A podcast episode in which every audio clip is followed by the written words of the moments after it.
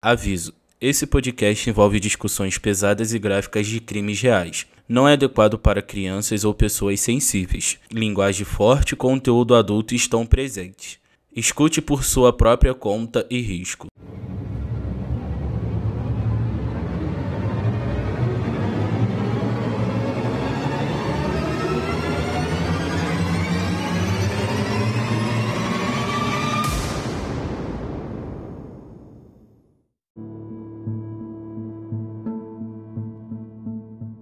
Olá, meus amores, tudo bom com vocês? Eu sou a Tainá Roberto e esse é o podcast Crime Notório. E aqui toda semana a gente vai trazer histórias dos mais bizarros casos e crimes reais, contar todos os detalhes, suspeitos, resoluções se tiver alguma e principalmente trazer alerta para todo mundo e voz às vítimas para que nenhuma vida tenha sido em vão. E hoje eu tô aqui para falar de um caso que chocou o Brasil em 2008 quando aconteceu. De uma maneira que eu, que era criança na época, nunca consegui esquecer nem das imagens que apareciam nas reportagens, nem das entrevistas, nem nada. Hoje nós vamos falar sobre o caso Isabela Nardoni. Isabela de Oliveira Nardoni nasceu no dia 18 de abril de 2020 em São Paulo. Ela era filha do Alexandre Nardoni e da Ana Carolina Oliveira. Eles se conheceram em 1999 e eles tinham um relacionamento meio ping-pong, sabe? Iam e voltavam. Até que a Ana Carolina ficou grávida. E ela só tinha 17 anos, então ela era muito novinha na época. E o Alexandre não ficou nada feliz com a gravidez, porque ele já estava tentando entrar na faculdade de Direito. Então acabou que eles só ficaram juntos até Isabela ter uns 11 meses e depois se separaram de vez. E aí tinha sido decidido na justiça um acordo em que o Alexandre tinha que pagar 250 reais de pensão alimentícia por mês e tinha direito a duas visitas quinzenais. Então, duas vezes por mês ele podia passar um tempo com a filha. O Alexandre se formou em direito, como ele tinha vontade, e foi trabalhar no escritório de advocacia do pai. E na faculdade ele conheceu a Ana Carolina Jatobá, com quem ele se casou e teve mais dois filhos, Pietro e Cauã, que na época do caso tinham um 11 meses e o outro 3 anos. E aí, no dia 29 de março de 2008, a Isabela, já com 5 anos, estava na casa do pai porque era a vez dele de ficar com a filha, o fim de semana dele. Então, ele, a esposa, os filhos, incluindo a Isabela, tinham saído à tarde, dado um passeio em família e tal. E à noite eles chegaram em casa, que era no edifício London, na zona norte de São Paulo, e eles moravam no sexto andar. Poucos minutos depois, o morador do prédio, que morava no primeiro andar, chamado Antônio Lúcio, liga para emergência desesperado, dizendo que jogaram uma criança no sexto andar. E essa chamada que eu ouvi é tipo de partir o coração. O cara tá implorando, quase chorando pra ambulância e correndo lá porque uma garotinha tinha sido jogada da janela, desesperado. E logo outros moradores que também viram a cena começaram a ligar para emergência dizendo a mesma coisa. Então a polícia conta que acabaram indo mais três viaturas dos bombeiros e 15 ou 20 da polícia militar para a cena ao mesmo tempo, porque eram feitas uma chamada atrás da outra para todos os números de emergência. Há um ponto onde os atendentes começaram a dizer para as pessoas, tipo, senhor, senhora, essa chamada já foi aberta, já tem um socorro a caminho, tipo, ficar calmo. A comoção dos moradores que desceram, olharam pela janela e viram a cena da Isabela caída no jardim era enorme. Todo mundo se prontificou a ligar, tentar ajudar de alguma forma. A ambulância chegou para levar a Isabela para o hospital, mas infelizmente ela faleceu no caminho. E o que os paramédicos notaram de estranho desde o momento que eles chegaram lá era que ela não tinha a aparência de uma criança que caiu ou foi jogada do sexto andar, porque quando você diz isso, você imagina que o corpinho dela estava destruído, né? No mínimo a cabeça ou o rosto. Mas não era o caso. Haviam lesões, é claro, mas não da maneira que todo mundo espera quando ouve isso. Então a polícia senta com o Alexandre e com a Ana Carolina Jatobá para que eles esclarecessem o que tinha acontecido ali, né? Já que na primeira ligação o morador tinha dito que um ladrão entrou no prédio, que jogou a menina lá de cima e tal. E esse era o boato que tava correndo pelos pré pelo prédio todo, todo mundo tava falando disso. Então todo mundo ainda tava com muito medo de que esse cara talvez ainda estivesse por ali e fosse fazer isso, sei lá, com outras crianças. A delegada diz que o Alexandre tinha ido junto com a ambulância para o hospital, mas ele não ficou lá, ele voltou para casa. E foi aí que a polícia conheceu ele, né? Quando ele estava entrando no prédio, os moradores apontaram dizendo que aquele ali é o pai. E aparentemente ele foi até ela perguntar se ele podia subir para tomar banho e trocar de roupa. E os policiais responderam tipo: "É claro que não, é uma cena de crime e a sua roupa tem que ser entregue como evidência, tipo, o que, que você tá pensando, cara?" E o Alexandre e a Ana Carolina contam que eles tinham chegado de carro, estacionado na garagem, e o Alexandre subiu com a Isabela no colo porque ela estava dormindo. Colocou ela na cama, fechou a porta do apartamento e desceu até a garagem de novo para ajudar a esposa a subir com os outros dois filhos. E nesse meio tempo, o homem tinha invadido a casa supostamente para assaltar e jogado a Isabela pela janela. E assim, a polícia já suspeitou dessa versão desde o início. Porque quando eles chegaram no apartamento não haviam sinais de arrombamento e nem de luta. E o lugar estava desarrumado e tal, mas não como se um ladrão tivesse entrado ali e revirado tudo à procura de dinheiro, mas sim como uma casa que era desorganizada.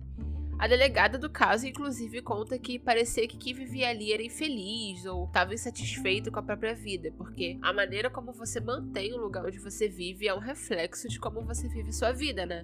E eles contam que a primeira coisa que eles notaram foi que tinham gotas de sangue na entrada do apartamento, que tinha uma pequena distância uma da outra, exatamente como se fosse a distância de um passo. E a única coisa que parecia fora do normal na bagunça da casa era uma fralda que estava lavada dentro de um balde. E a polícia achou aquilo estranho, justamente porque tinha um monte de roupa suja na casa. Então, por que, que só aquela fralda tinha sido lavada? Outra coisa estranha era a cena na janela do quarto, de onde a Isabela tinha sido jogada. O quarto tinha duas camas, uma era encostada na parede da janela. E essa janela tinha uma grade que era muito firme, sabe? Era forte e tinha sido cortada. Ela estava com um pequeno buraco que era recente por onde a pessoa teria passado a Isabela, já que era óbvio pelo material da grade e pelo corte que seria impossível que uma garotinha de 5 anos tivesse cortado sozinha. Então a possibilidade dela ter acordado de alguma forma caído da janela já foi descartada desde o início. E aí, depois de mais de 24 horas de depoimento, o Alexandre e a Ana Carolina Jatobá foram liberados pela polícia na madrugada do dia 31 de março mais doido pra polícia é que eles nunca questionaram o porquê de um ladrão fazer isso, sabe? Imagina que um ladrão entra na sua casa e joga sua filha pela janela. Isso de fato tendo acontecido, que pai, que madrasta normal não ia ficar tipo, meu Deus, por quê? Por que, que isso aconteceu? Por que esse cara fez isso? Mas eles não. Eles só perguntaram se a polícia já tinha conseguido encontrar o cara e era isso, acabou, tava resolvido. E quando eles perceberam que a versão de que um ladrão tinha invadido a casa, não roubado nada de valor e simplesmente jogado da janela uma menininha de 5 anos que estava dormindo, não estava colando né, com a polícia, eles começaram a mudar a história. E aí eles começaram a dizer que quem entrou poderia não ter sido um ladrão, mas um cara que trabalhava no prédio e que olhava feio pra Isabela. E essa versão talvez tivesse sido mais crível porque afinal uma pessoa que trabalhava no prédio talvez tivesse acesso a uma chave mestra ou coisa assim para abrir a porta do apartamento, né? Porém, a porta da casa deles era a única de todo o prédio que havia sido trocada, e eles não tinham a mesma porta que foi colocada na construção do prédio, era outra. Então não tinha como o síndico ou alguém da manutenção, o zelador, sei lá, ninguém tem a chave dessa porta. A polícia descobriu também que, embora todos os moradores que viram e ouviram que uma menina foi jogada da janela entraram em contato imediatamente com a emergência, os Nardoni foram os únicos que não ligaram para nenhum número de socorro, nenhuma vez. Mas, surpreendentemente, a Ana Carolina ligou para o pai e depois ligou para o sogro. Então, quando eles foram questionados do porquê não chamaram uma ambulância, pelo menos, eles disseram que simplesmente não ocorreu a eles, que eles pensaram em avisar a família primeiro. Quando a autópsia da Isabela saiu, foi revelado que ela tinha sinais de agressão e contusões da queda, mas que a causa da morte tinha sido asfixia anterior à queda. Na verdade, as lesões da queda nem tinham sido fatais, ao ponto de os legistas até mesmo duvidarem de que a Isabela tinha de fato sido jogada por conta do baixo número de fraturas no corpo dela. Mas o que havia era um ferimento na testa da Isabela, que poderia ter sido feito por um objeto de base arredondada, tipo uma chave, por exemplo, e que não tinha relação com a queda, então esse corte teria acontecido antes. E a polícia acreditava que foi desse ferimento que caíram as gotas de sangue que estavam na entrada do apartamento, ou seja, a Isabela já estava ferida antes de entrar na casa. Outra coisa que a autópsia apontou foi uma fratura no rádio, que é o osso que fica no punho, uma fratura na bacia e na vulva da Isabela. E essa fratura no rádio era o que se considera uma lesão de defesa, porque ela acontece tipo quando você força o peso do corpo em cima do punho. Tipo assim, quando você vai cair e aí coloca o braço para trás para se segurar. Então o que se assumiu é que ela foi jogada no chão e instintivamente colocou a mão para se apoiar, o que também justificava a fratura na bacia, que tinha sido menor que a do punho, pois ela poderia ter caído sentada, né, de bunda no chão, e essa fratura também era muito pequena para ser o resultado da queda da janela, você andar e tal. Então a Isabela teria sido jogada no chão ainda dentro do apartamento. Outra coisa que a Isabela tinha eram lesões na mucosa da boca que poderiam ter sido feitas com alguém pressionando um tecido contra a boca dela. E aí a perícia associa isso à fralda que foi encontrada no apartamento, que era a única peça de roupa lavada. Até porque quando eles testaram essa fralda com luminol, tinha sangue nela toda.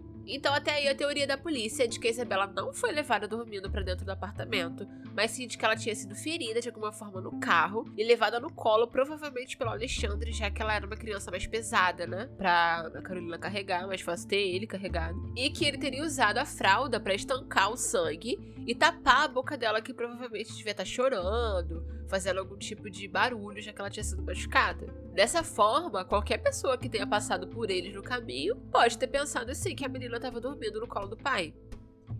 A polícia prova essa teoria quando eles testam o carro dos Nardoni e descobrem que tinha sangue da Isabela no banco de trás do motorista. E durante a investigação, a polícia foi ouvindo várias pessoas, inclusive os moradores.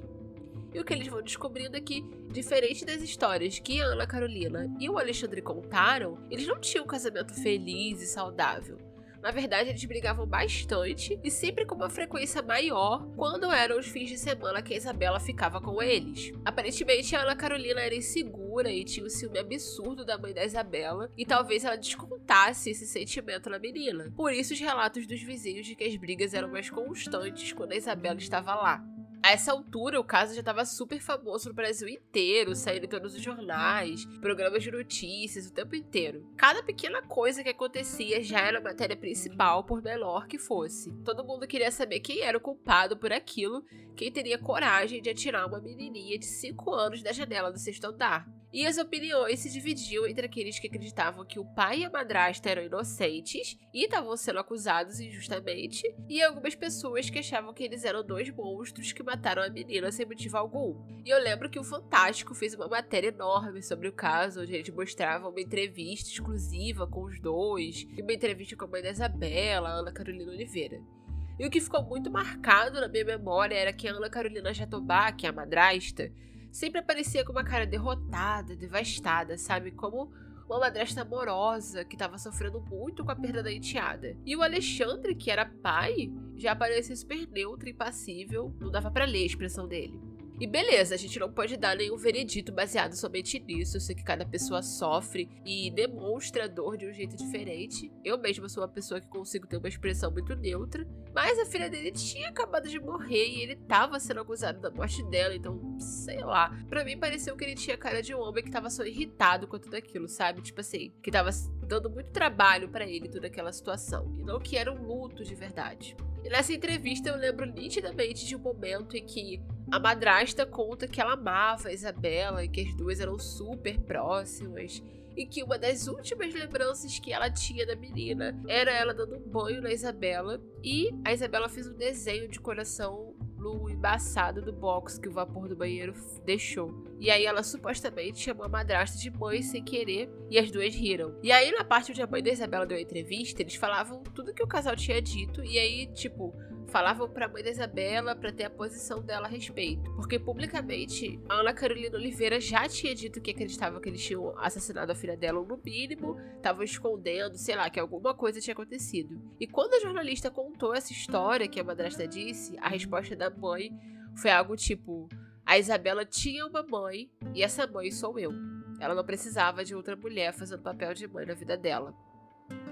E aí, como eu disse, quando os Nardoni perceberam que a versão de um ladrão ter entrado na casa e jogado a menina não estava convencendo a polícia, eles começaram a colocar a culpa num suposto funcionário do prédio que tinha olhado feio para Isabela. Mas essa versão também não era nem um pouco convincente, sobretudo por causa da questão da porta, né, que não tinha sido arrombada e era única diferente no prédio, nenhum funcionário teria chave. E aí, 18 dias depois da queda da Isabela, a Ana Carolina Jatobá contou pra polícia uma história de que ela tinha perdido as chaves dela na rua e alguém podia ter pego e entrado no apartamento assim. E por incrível que pareça, ela se esqueceu de contar isso antes, sabe? E é claro que a polícia não estava acreditando nem um pouco no que eles diziam, e a esse ponto eu acho que a posição da polícia era mais de reunir provas suficientes contra eles para que mesmo que eles não confessassem, eles fossem condenados do mesmo jeito. Então, o carro deles foi examinado e encontraram gotas de sangue no banco de trás do motorista que pertenciam a Isabela. A polícia também analisou as manchas que pareciam gotas de sangue na entrada do apartamento e chegaram à conclusão de que houve uma tentativa de limpar, só que não foi feito direito. Alguém tentou esconder que a Isabela tinha entrado no apartamento sangrando.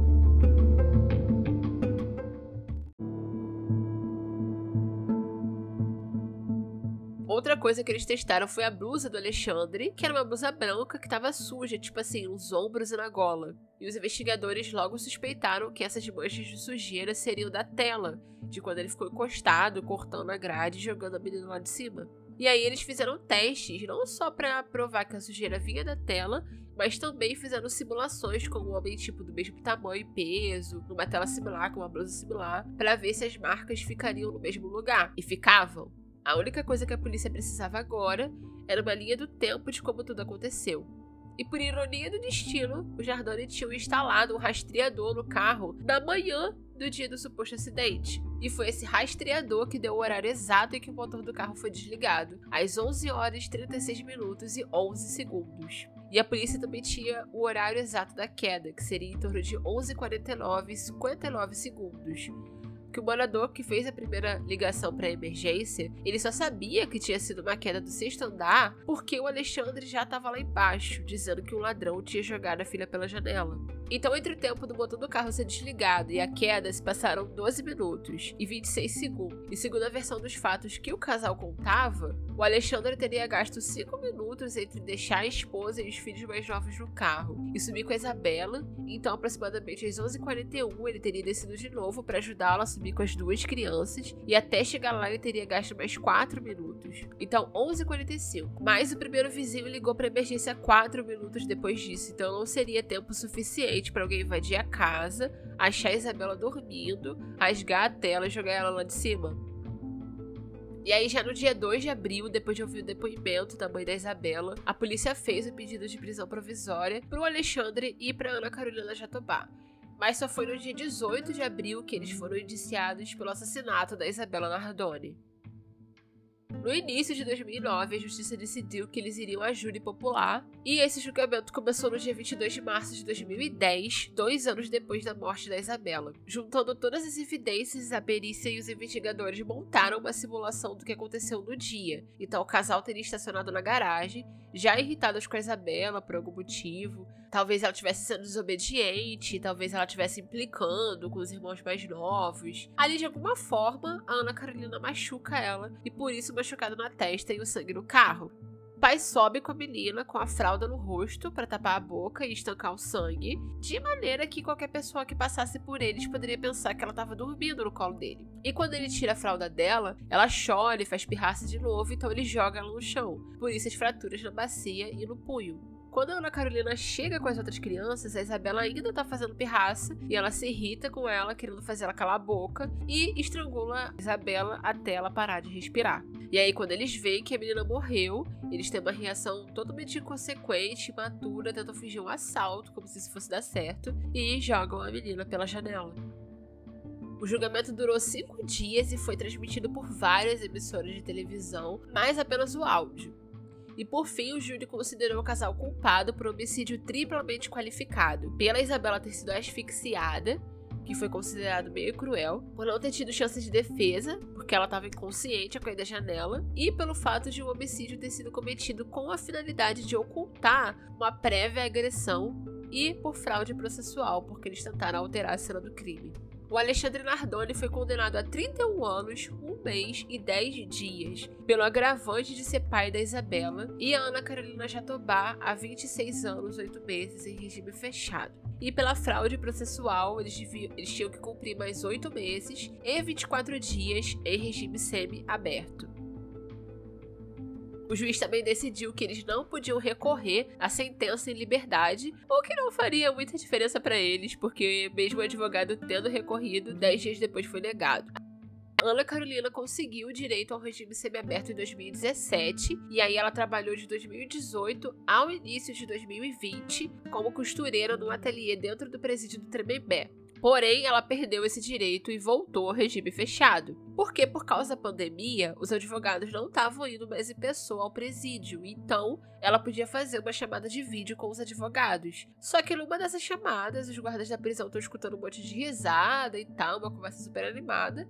E aí eles acham estranho. E quando eles vão conferir, ao invés da Ana Carolina estar tá conversando com o advogado, ela estava conversando com o pai e os filhos. E isso é proibido. E aí, por causa dessa infração, ela perdeu o direito total.